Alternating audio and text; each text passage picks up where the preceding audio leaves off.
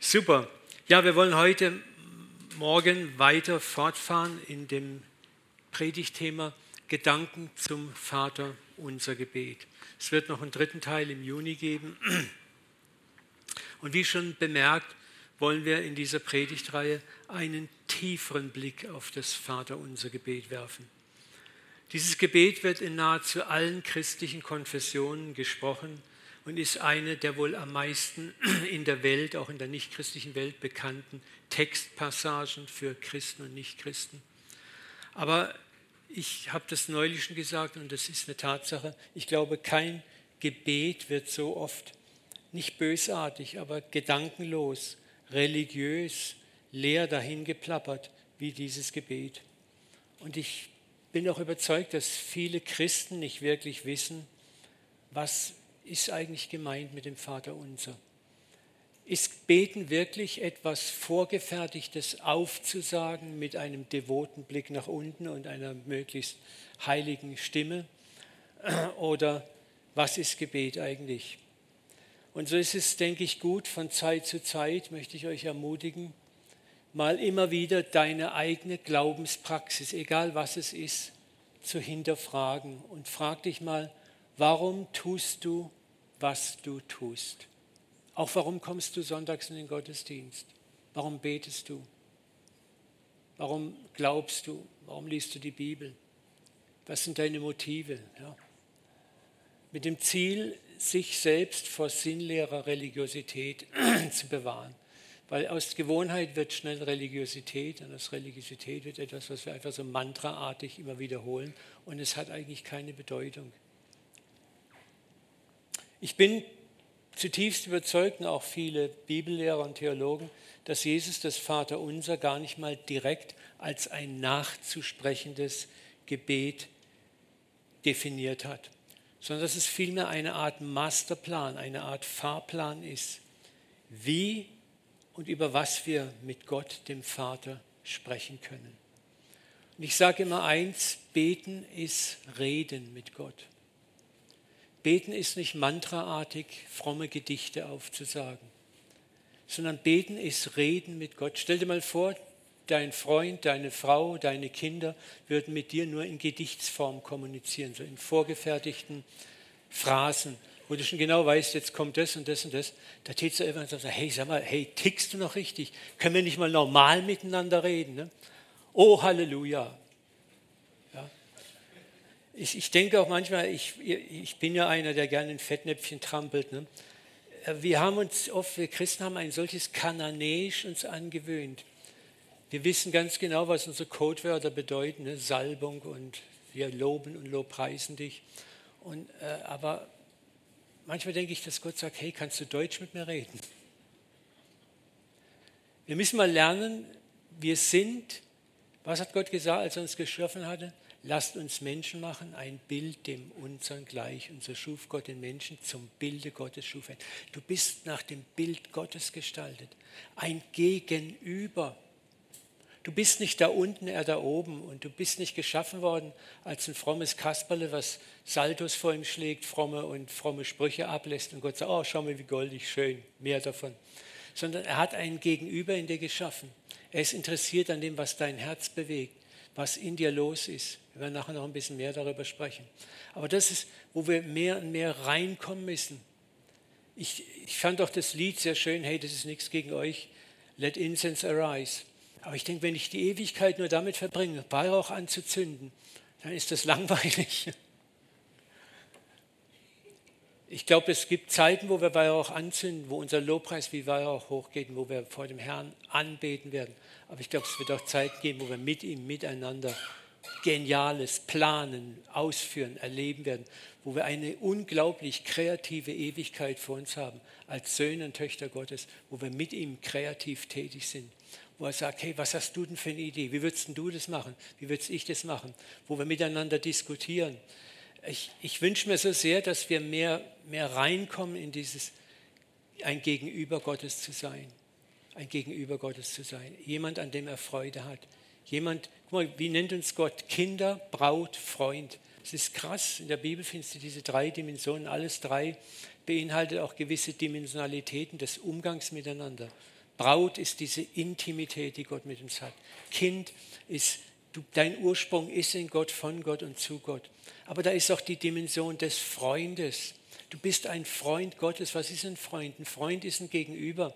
Meine Freunde sind nicht Leute, die ich in einer herablassenden Art oder von oben nach unten äh, ihnen begegne, sondern das ist eine Herz-zu-Herz-Ebene. Ich bin interessiert an dem, was mein Freund denkt und er ist interessiert an dem, was ich denke. Und diese Dimension gibt es mit Gott. Denk mal dran, wie Gott zu Abraham sagt, als er nach Sodom wollte, um die Stadt Platz zu machen. Wie kann ich meinem Freund Abraham verbergen, was ich tun will? Gott bezeichnet ihn als Freund und er möchte ihn einweihen in seine Pläne. Und das ist das, was wir im Vater Unser, glaube ich, zutiefst lernen dürfen. Wir haben jetzt letztens schon angefangen, dass das ganz viel mit Identität zu tun hat, mit meiner eigenen Identität, die ich vor Gott habe, mit der Identität Gottes. Und daraus folgern wir, dass ich die Brille, mit der ich Gott sehe, definiert, wie ich bete. Und ich möchte nochmal diese Aufgabe geben, so zwei Minuten, für dich selber still zu werden und dich zu fragen, wer ist Gott für dich? Ist er dieser alte, weißbärtige, brummige Mann mit Feuerflammen und Eiswürfeln und dem Zepter da und das bist du, oh Gott, ja? Oder ist er ein liebender, gütiger Vater, der voller Erbarmen, voller Liebe, voller Begeisterung auf dich schaut? Denk mal für dich selber fair und ehrlich nach. Wer ist Gott für dich und wer bist du für ihn? Wie siehst du dich? Und daraus folgert, wie betest du? Wie sprichst du mit ihm? Wie sprichst du mit ihm? Zeit läuft. Zwei Minuten.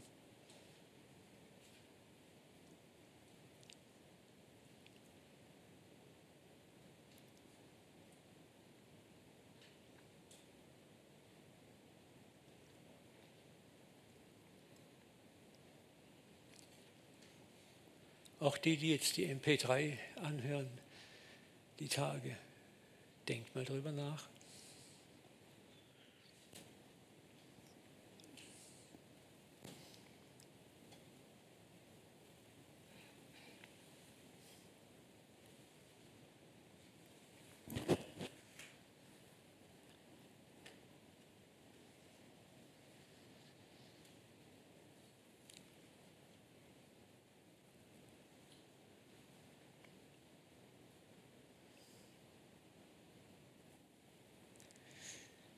Wir haben gelernt, dass Jesus dieses Gebet, dieses Muster, dieses Gebetsmuster mit der intimen und tiefsinnigen Anrede Vater unser beginnt.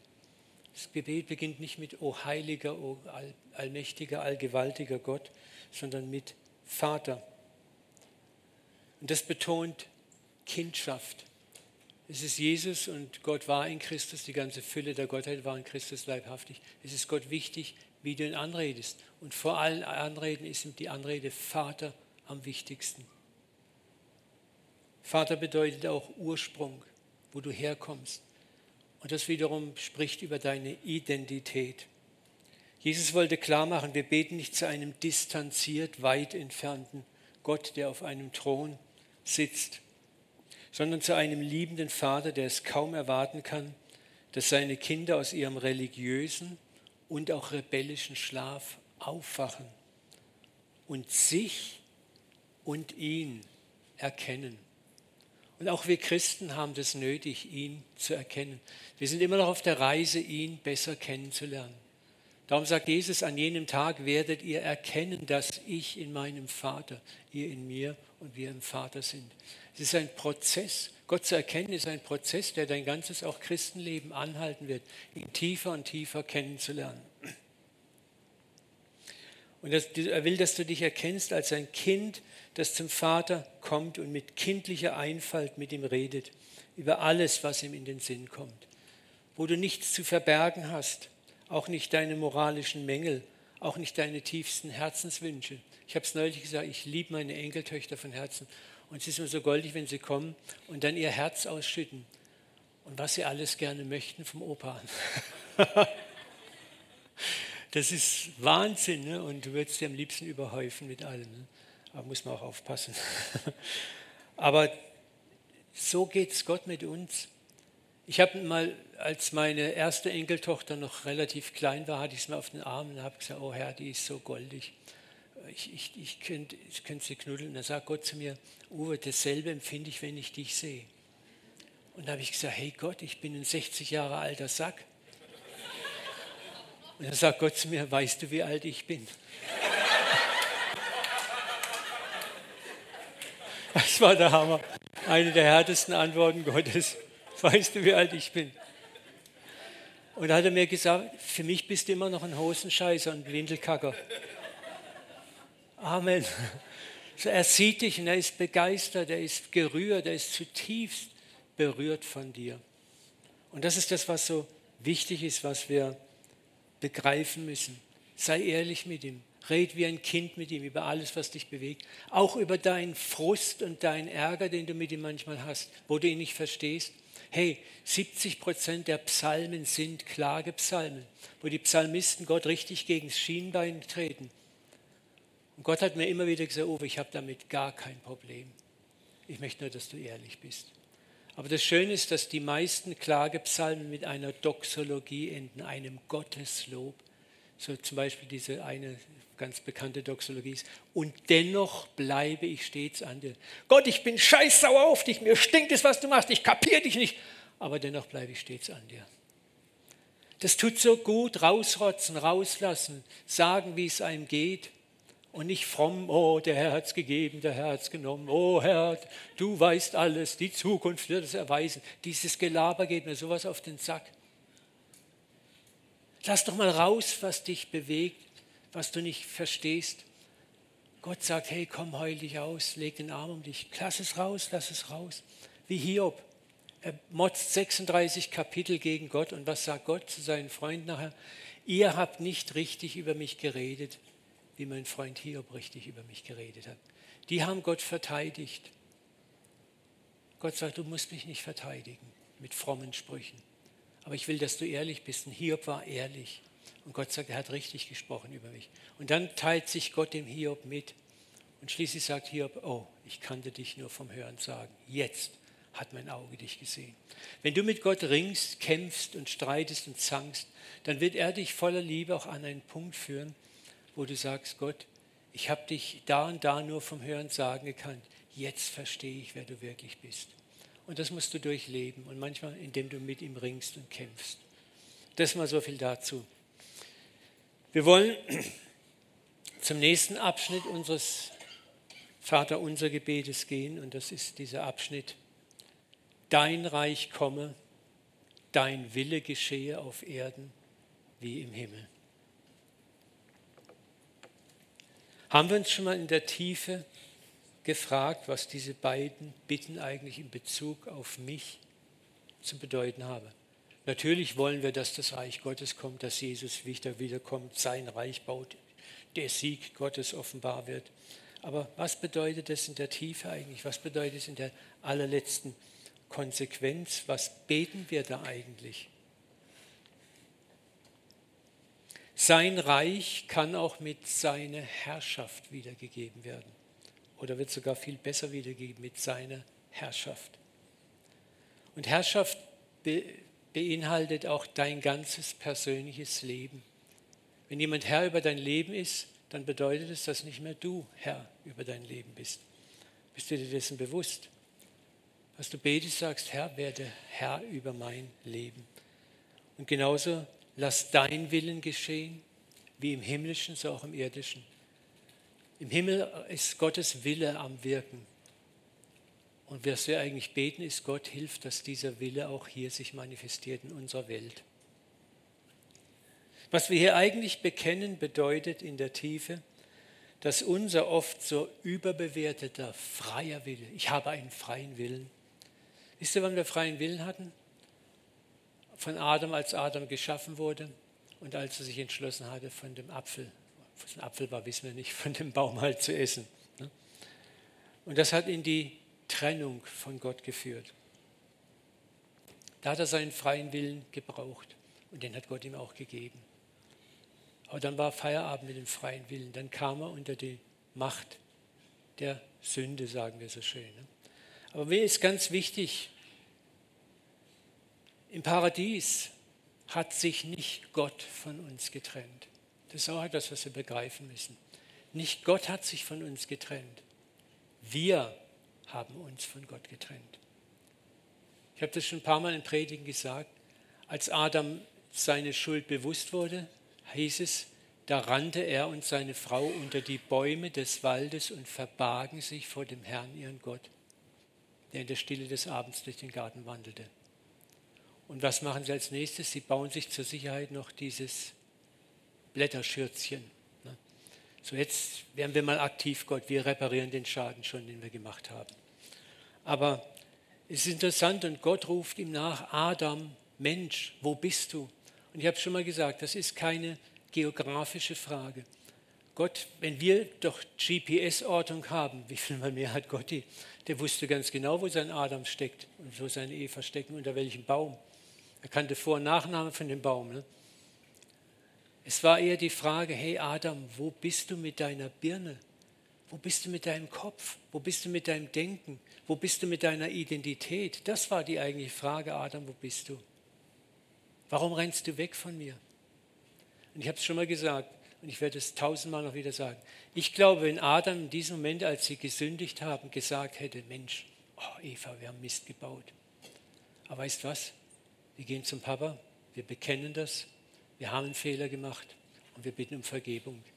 Ich bin zutiefst überzeugt, 6000 Jahre Menschheitsgeschichte, biblische Menschheitsgeschichte wären abgekürzt gewesen in diesem einen Moment. Gott wäre am Ziel gewesen. Aber wir Menschen haben uns im Paradies gewissermaßen in eine kosmische Pubertät hineinbegeben. Gott wusste um diesen Fall Adams. Lange bevor Adam überhaupt existierte, wusste Gott, dass Adam und Eva fallen werden. Gott wusste, dass Adam und Eva ihren freien Willen benutzen würden, um sich paradoxerweise zunächst mal gegen ihn zu entscheiden. Wer Kinder hat, weiß ungefähr, wovon ich rede. Es kommt die Zeit, du erziehst deine Kinder. Ich sehe es auch mal schön an meinem Sohn Simon, wie er seine Töchter wirklich mit Mirjam zusammen vorbildlich erzieht. Aber du hast selber Kinder großgezogen, du weißt, dass die Zeit kommt. So mit 13, 12, 14, ne? die Pubertät. Und dann kommen die ersten eigenen Ideen hoch, die eigenen Gedanken hoch. Und dann wird vieles von dem, was du so schön nett erzogen hast, in Frage gestellt. Ist es schlimm oder ist es eigentlich etwas ganz Natürliches? Wir beginnen unser eigenes Ich zu entdecken, wir beginnen uns selbst zu entdecken. Und das hat Gott so gebaut.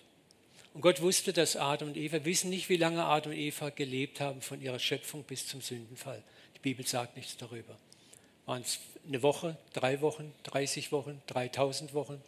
Wir wissen es nicht. Aber da war eine Zeit, wo sie mit Gott gelebt haben.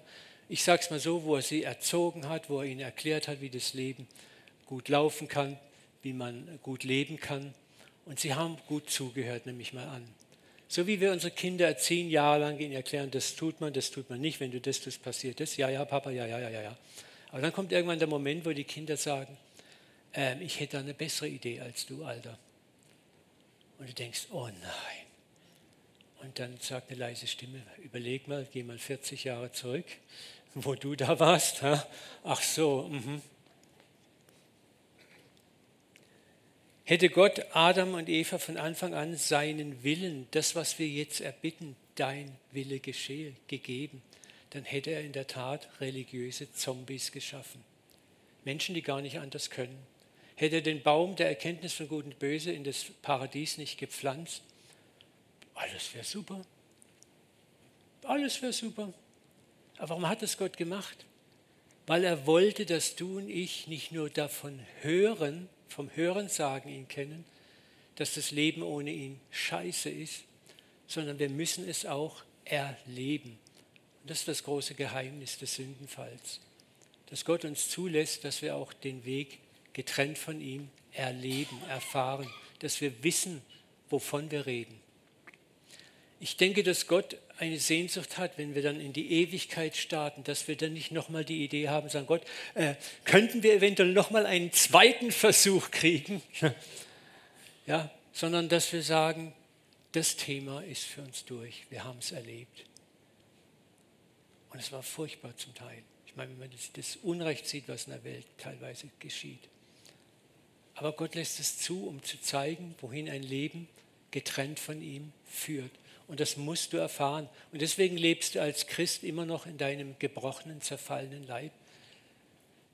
Wir leben nicht in einer Welt, wo Gott alles verhindert, auch von uns Christen nicht, sondern wo wir immer noch erfahren, auch als Christen erfahren, das Leben ohne Gott funktioniert einfach nicht. Es ist wie eine Decke, die zu kurz ist. Du ziehst sie hoch, Füße gucken raus, ziehst sie runter, Brust guckt raus.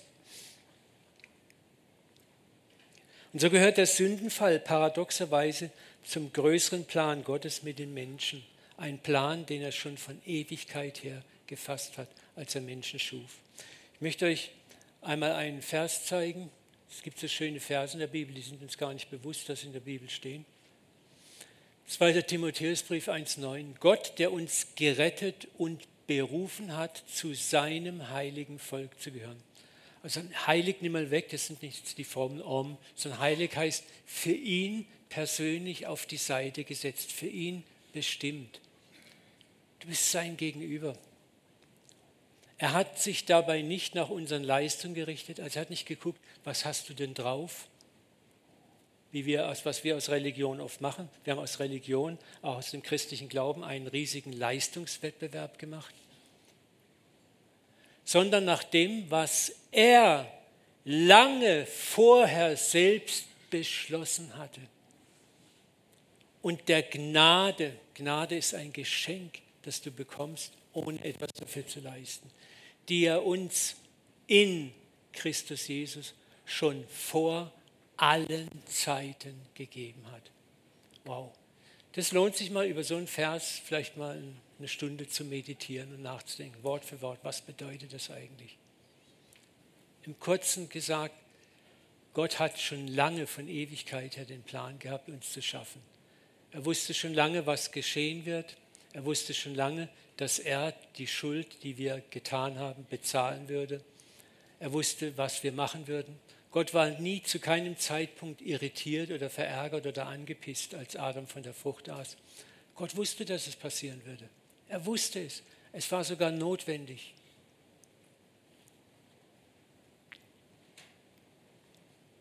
Unser evangelikales Problem ist oft diese extrem einseitige Fokussierung des Evangeliums auf den Sündenfall. Die Sünde ist für uns dominant geworden, sie ist das Zentrum geworden. Aber wenn ich mal den, den Plan Gottes als einen Zeitstrahl mache und die Sünde in der Mitte und das Kreuz, dann ist es nur ein Ausschnitt. Aber da gibt es die Ewigkeit davor und da gibt es die Ewigkeit dahinter. Und wir sollen uns auch auf diese Dinge konzentrieren. Wir sollen das ganze Bild sehen, nicht nur einen Fokus auf ein Bild haben. Gott war nicht verärgert, als Adam und Eva daneben langten und er reagierte nicht mit Rückzug und Trennung, sondern sein Heilsplan begann anzulaufen. Und Gott war sicher, ich werde gewinnen. Gott wusste um dies alles. Und diese räumliche Trennung Paradies-Erde war die logische Konsequenz dass Adam jetzt sein eigenes Leben leben durfte. Ne? Es wäre schön, so mein eigenes Leben im Paradies weiterzuleben, wo, wo alles voll Kanne da ist. Ne? Und Gott sagt, nee, wenn du dein eigener Gott sein möchtest, bitte, dann kriegst du hier deine eigene Welt, dein eigenes Kinderzimmer und dann mach mal, ohne mich. Ich denke immer an den verlorenen Sohn, das ist so die Geschichte, wenn der verlorene Sohn, als er sagt, Papa, gib mir meine Kohle, die mir gehört, die mir zusteht, ich will jetzt mein eigenes Leben leben, und dann hat er das vermasselt und verprasselt und liegt bei den Schweinen. Jetzt stellt euch vor, der Vater hätte nachts immer heimlichen Diener geschickt, der im Beutel Gold unter das Kopfkissen schiebt. Ne? Der hat nichts gelernt. Ne? Oder wenn er gesagt hat, Vater, ich hätte gerne eine Dauervollmacht vom, zum Bankeinzug bei dir, wenn ich weggehe. Ne? Das, dann sagt, nein, nee, also so geht es nicht. Du kriegst dein Erbe und dann mach mal. Du sollst was lernen, mein Sohn. Und das ist wie bei uns mit den Menschen. Gott hätte, hat dem Sohn, dem Verlorenen, viel erklärt. Ich denke, Gott hat Adam viel erklärt, aber dann kommt der Moment, wo wir lernen müssen. Und das führt dazu, dass wir jetzt im Vater unser beten. Bitte, Gott, wir haben es kapiert. Lass dein Reich kommen.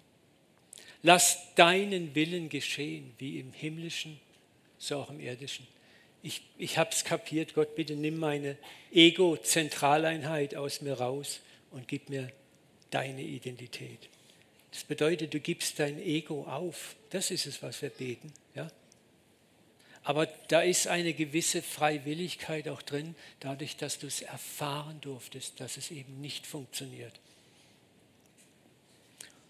Wir leben in dieser zerbrochenen Welt nicht, weil Gott wütend auf uns ist, sondern um zu erfahren, dass unsere Herrschaft ohne ihn nicht funktioniert. Und das verändert auch unser Bild von Gott ganz anders. Von einem brummigen alten Mann, der zornig auf seinem Thron sitzt und schmollt, oder einem liebenden Vater, der sagt, ich habe alles in Kontrolle. Lesen wir mal einen interessanten Satz des Propheten Jeremias, der dieses Prinzip der Selbstbestrafung wunderbar darstellt. Jeremia 2, 17, 19. Hast du dir solches nicht selbst bewirkt, spricht Gott zu Israel, damit auch zu uns, dadurch, dass du den Herrn, deinen Gott, verlassen hast, zur Zeit, da er dich auf dem Weg führte. Das ist eine tolle Beschreibung. Im Paradies hat Gott Adam auch auf einem guten Weg geführt und Adam sagt, hey, ich will es selber machen. Und jetzt kommt's. Du strafst dich selbst mit deiner Bosheit. Du erziehst dich selbst mit deinem Abfall. Und du sollst erfahren und einsehen, wie böse oder wie untauglich und bitter es ist, den Herrn, deinen Gott, zu verlassen und mich nicht zu achten, spricht der Herr der Herrscher. Meisterlich fasst es der Buchautor und Pater Richard Rohr zusammen. Wir werden nicht bestraft für unsere Sünden, wir werden bestraft durch unsere Sünden. Und es gibt auch ein völlig, völlig anderes Bild auf unseren Gott, auf die ganze Bibel. Und dann ergibt alles einen tiefen Sinn. Ja? Wir bestrafen uns effektiv selbst durch das, was wir falsch machen. Gott muss gar nichts machen. Das besorgen wir wunderbar selber. Und Gott lässt es zu. Warum? Da steht es nochmal. Du strafst dich selbst mit deiner Bosheit und züchtigst dich selbst mit deinem Abfall. Und du sollst erfahren und einsehen. Darum lässt Gott all das Leid zu, damit wir erfahren und zur Einsicht kommen.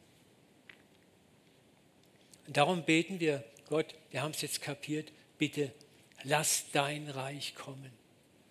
Lass da, ich will, ich will, brauche meinen Eigenwillen nicht mehr. Lass deinen Willen geschehen.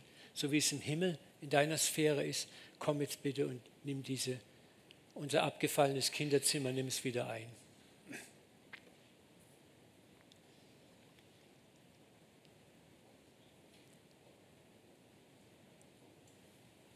Und das wird dann geschehen, wenn der Herr wiederkommt endgültig, wenn auch unser Körper erlöst wird. Weil das ist unser Problem. Wir sind zwar wiedergeboren im Geist, aber unser Körper ist immer noch der alte. Ne? Leider. aber was dann geschieht, ist, was Hesekiel 36 wunderbar sagt.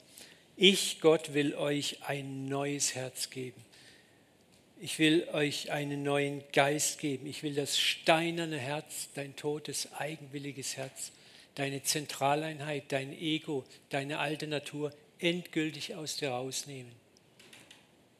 Und ich will dir meinen Geist geben. Gott sei, ich gebe dir meine Geisteshaltung. Dann findet der Transfer endgültig statt. Und ich werde solche Leute aus euch machen, die in meinen Satzungen wandeln, meine Rechte beobachten und tun. Das heißt, Gott wird hier wirklich einen total tiefen Eingriff vornehmen, dass du gar nicht mehr sündigen kannst. Aber dieser Eingriff passiert dann eigentlich gewissermaßen mit deiner Einwilligung, wo du sagst, Gott, hey, mach's, ich hab's kapiert. Anders funktioniert es nicht. Bitte komm und nimm völlig Besitz von mir. Und ihr sollt in dem Lande wohnen, das ich euren Vätern gegeben habe. Damit ist eigentlich das Reich Gottes gemeint. Die Sphäre, in der Gott schon immer gelebt hat. Und das ist es, was wir beten, wenn wir sagen, dein Reich komme, dein Wille geschehe. Wir bitten um nichts weniger, als dass Gott unser altes Ego, unseren vermeintlichen freien Willen auslöscht und durch sein Wesen ersetzt. Und Gott selbst wird uns dann befähigen, in alle Ewigkeit in Gerechtigkeit zu leben.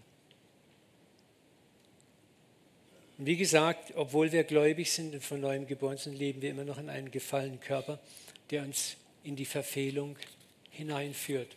Auch das wollen wir noch mal kurz lesen. Im Römerbrief, einer der tollen Briefe, sagt es Paulus ganz klar. Denn ich weiß, dass in mir, das heißt in meiner Natur, nichts Gutes wohnt. Mir fehlt es nicht am Wollen. Das spüren wir alle. Ne? Aber ich bringe es nicht fertig, das Gute zu tun. Es gelingt uns schon mal hier und da, aber nicht immer. Ich tue nicht das Gute, das ich tun will, sondern das Böse, das ich nicht will. Wenn ich aber das tue, was ich gar nicht will, bin nicht mehr ich der Handelnde, sondern die Sünde, das Gesetz der Sünde, dieses falsche Denken, was in mir wohnt.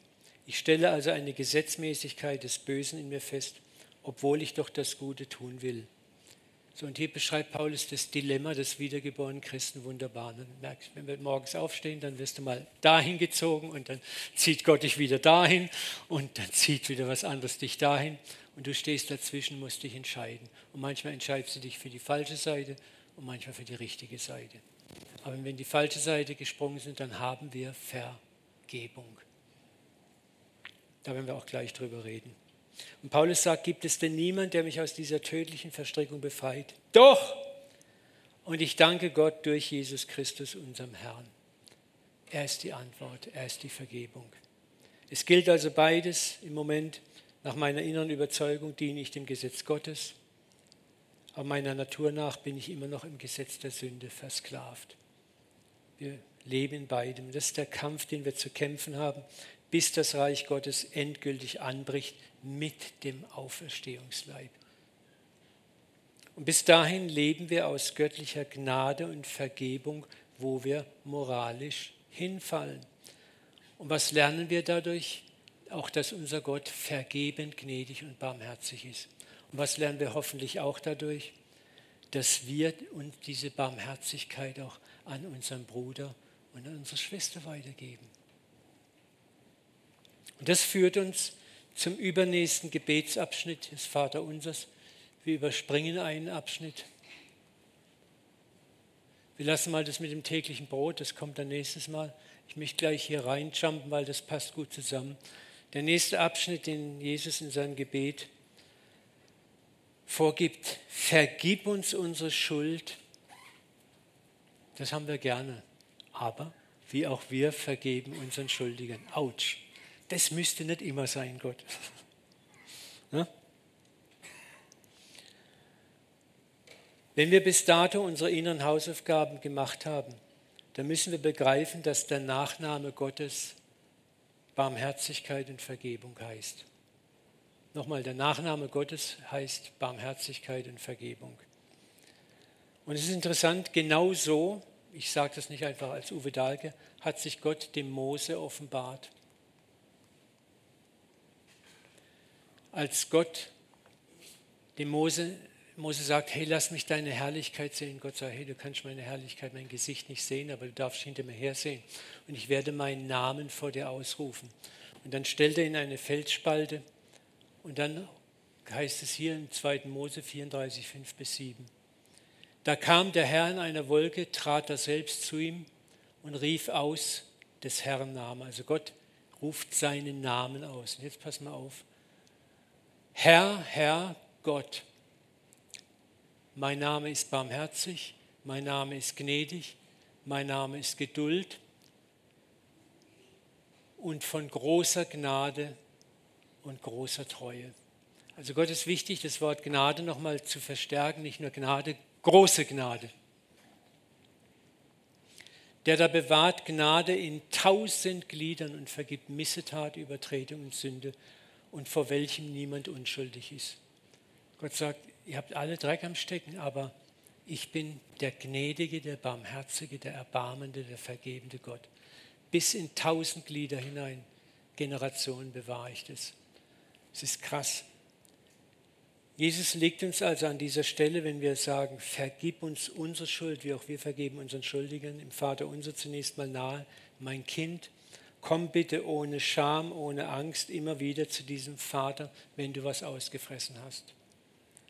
Siebenmal, siebzigmal, wenn es sein muss. Das ist das Maß, was ich vorgebe. Und unser religiöser Stolz tut sich damit oftmals ganz schön schwer. Weil nichts ist peinlicher und schwieriger als Vergebung anzunehmen, wo wir doch so gerne manchmal selber etwas tun möchten. Das war der Reflex von Adam und Eva mit den Feigenblättern. Wir müssen was machen.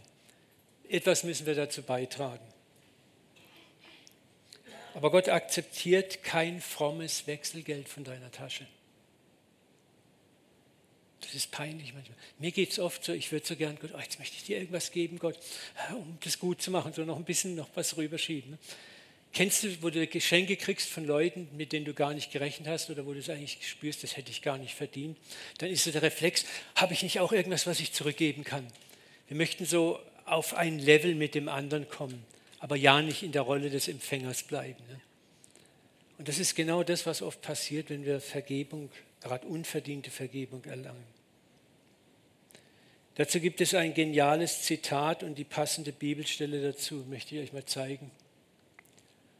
Unser peinlich berührtes, gedemütigtes Gesicht nach empfangener Gnade statt Bestrafung ist unsere eigentliche Strafe und führt zu unserer Umkehr. Gnade ist immer so etwas wie eine Strafe für unser Ego, das lieber selbst bezahlen möchte. Lass den Satz mal auf dich wirken. Resoniert es in dir? Also bei mir resoniert es total. Das ist exakt das, was ich fühle.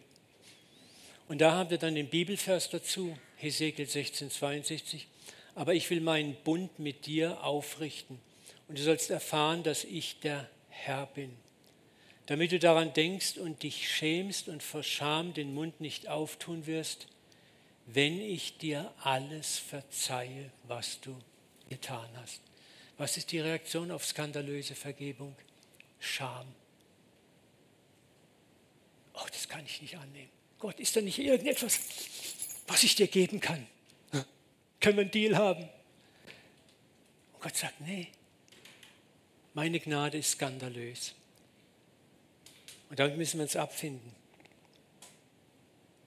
Aber was Gott auch möchte, ist, er sagt, weißt du, ich habe eine, eine Sache. Vergib jetzt denen, die an dir schuldig geworden sind, genauso skandalös, siebenmal, siebzig Mal, wie ich es mit dir tue. Das ist der Deal. Das ist der Deal, in dem wir leben. Das ist Bergpredigt. Und da tun wir Christen uns auch manchmal so schwer, wo mir auch viele Leute aus der Welt sagen, was habt ihr Christen eigentlich? Ihr rennt sonntags in die Kirche, macht das, das, aber ansonsten lebt ihr nicht viel anders als wir. Die tun es sehr schwer, die rechte, die linke Wange hinhalten, siebenmal, siebzigmal vergeben. Und das ist eigentlich diese Schiene, wo wir Ströme lebendigen Wassers zu den Menschen fließen lassen können, wo man uns unterscheiden könnte von den anderen Menschen.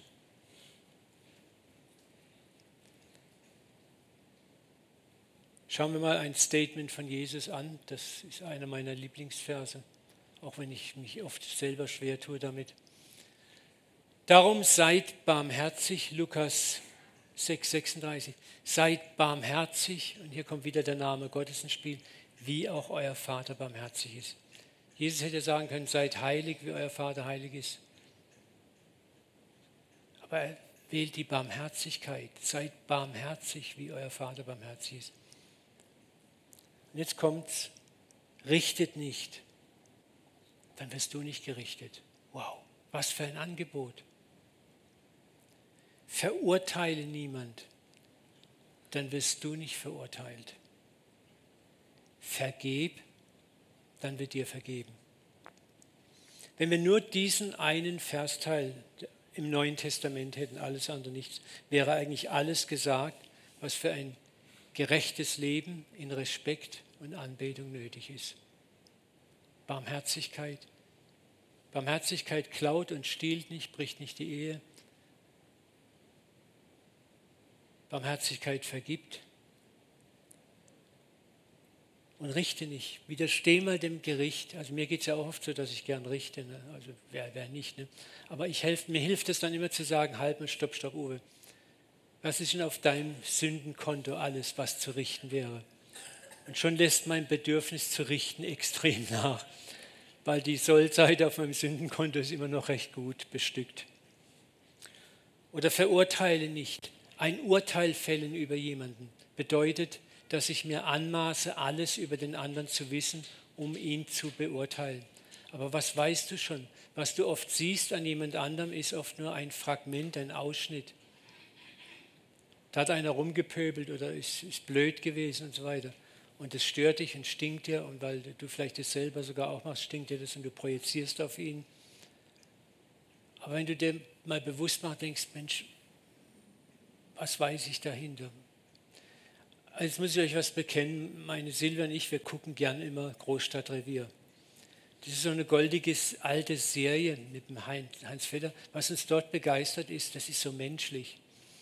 Da siehst du manchmal dann so kleine Ganoven, Verbrecher und du denkst, oh, der Sack. Und dann löst sich das auf und du siehst die Kulisse dahinter, was den zu dem gemacht hat. Und dann bist du plötzlich ganz klein mit Hut. Und das ist so, so schön menschlich und für mich auch irgendwie fast christlich. Ne? Wenn du manchmal alles bei einem Menschen siehst und alles beieinander hast, kannst du kein Urteil mehr fällen, weil du denkst, oh wow, da hänge ich ja genauso fest. Und deswegen sagt Jesus, verzichte auf ein Urteil, dann wirst auch du nicht von mir und anderen verurteilt. Weißt du, es geht hier darum, nicht nur darum, dass du nicht nur von Gott gerichtet und verurteilt wirst, sondern auch Gott wird dafür sorgen, dass andere Menschen dich nicht verurteilen, dich nicht richten. Und genauso mit der Vergebung. Vergib du, dann wird dir vergeben werden. Andere Menschen werden dir vergeben. Das ist der Kreislauf von Geben und Nehmen. Alles kommt zu dir zurück. Was der Mensch sät, erntet er. Das ist so simpel eigentlich, dieser, dieser, ich merke das an Jesus so genial mit, mit wenigen Sätzen, fasst das ganze Evangelium zusammen.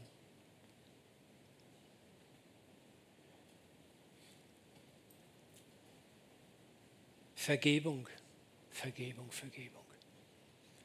Wisst ihr, und wir fallen oft selber und brauchen Vergebung, damit wir Barmherzigkeit anderen gegenüber lernen.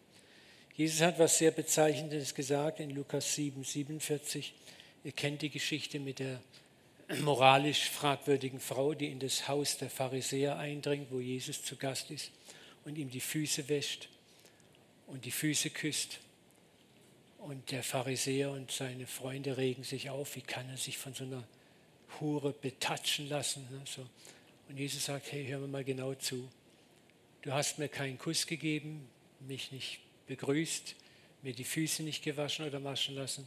Und diese Frau hat das alles gemacht. Und ich sage dir warum. Ihre Sünden, und ich weiß, die sind viele, sind vergeben worden. Und darum hat sie mir viel Liebe erwiesen. Wem viel vergeben wird, der liebt auch viel. Wem wenig vergeben wird, der liebt auch wenig. Und lasst uns mal die Frage für uns selber stellen, bist du ein Mensch, dem viel vergeben wird? Oder bist du jemand, der denkt, naja, eigentlich habe ich mein Leben gut im Griff. Ich lebe ja recht heilig. Kann mich ganz schwer erinnern, wann meine letzte Sünde war. Dann hast du ein Problem. Ich rede nicht von Selbstverdammnis oder sich selbst entwerten, sondern von einer nüchternen Selbstbetrachtung. Es ist paradox, dass letzten Endes eben auch viel Vergebung erlangen, Vergebung bewusst von Gott empfangen, uns auch fähig macht, andere zu lieben, erbarmen zu sein, nicht zu richten, nicht zu urteilen und frei zu sprechen. Das ist so paradox. Und deswegen lässt Gott dich von Zeit zu Zeit der Länge nach hinfallen. Besonders wenn dein Heiligenschein zu eng wird und drückt. Dann wird es Zeit, dass du wieder hinfällst, dass er sich ein bisschen lockert. Ne? Amen. Okay, wir sind schon am Ende. Oh, ich bin einfach genial geworden, wie ich mich gebessert habe, sagenhaft. Früher habe ich mir bis drei Viertel gepredigt. Ihr Lieben, das sind die Kernwerte, die die Welt sehen möchte und spüren möchte in unserem Leben. Die Menschen zum Nachdenken bringen mehr als alles fromme Gerede. Und ich möchte abschließen nochmal mit dem Vers, den ich auch letztes Mal gebracht habe. Da seht ihr so eine Stadt auf den Alpenbergen bei Nacht. Jesus sagt, ihr seid das Licht der Welt. Es kann eine Stadt, die auf dem Berge liegt, nicht verborgen bleiben. So soll euer Licht, das Licht eures Lebens, das Licht eurer Liebe, das Licht eures Erbarmens, das Licht dessen, wer ihr seid, vor den Menschen leuchten, dass ihr eure guten Werke, aus daraus fließen automatisch gute Werke aus dem Leben, sehen und euren Vater im Himmel preisen. Menschen sollen uns sehen, schmecken, von uns runterschlotzen wie von einem Zehner Softeis und sagen, wow, das schmeckt so gut, das will ich auch. Ne? Darf ich noch kurz mit uns beten? Vater, wir bitten dich jetzt einfach, dass das nicht nur nette, fromme Worte sind, eine Predigt mehr, sondern ich bete, dass du uns diese unglaublichen Tiefen deines Herrengebetes einbremst, Vater, dass wir damit arbeiten, damit schaffen, dass es ein Masterplan wird, Vater, was wir beten können und wie wir leben können. Dass es mehr ist als nur ein nettes Gedicht, das wir dir fromm aufsagen. Vater, ich preise dich so sehr, wer du bist und wer wir sind. Ich bete, dass du dieses Wissen in unser Herz reinbringst, dass wir von Ewigkeit her gewollt, ersehnt und gezeugte Kinder sind. Kinder deines Haushaltes, königlichen Geblütes, göttlichen Geblütes, Teil deiner Familie. Vater, du hast so eine Liebe zu uns, die können wir fast nicht begreifen. Und ich bete, dass wir das mehr und mehr verstehen. Dass wir uns nicht dauernd selbst entwerten. Dass wir erkennen, dass du bereits einen Plan hast, auch uns zu vollenden. Danke, dass das Ziel, das du dir Menschen zu machen, auch vollenden wirst. Du hast das gute Werk in uns angefangen, sagt dein Wort, du wirst es auch vollenden.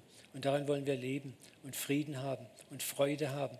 Und diese Freude soll aus, aus allen Ritzen unseres Körpers scheinen und strahlen, Vater, dass Menschen dich sehen in uns und nicht sauertöpfische, fromme Heilige. Vater, und so lass dein Wort mächtig wachsen in uns, in Jesu Namen. Segne auch jetzt die Gemeinschaft, die wir miteinander haben werden oben.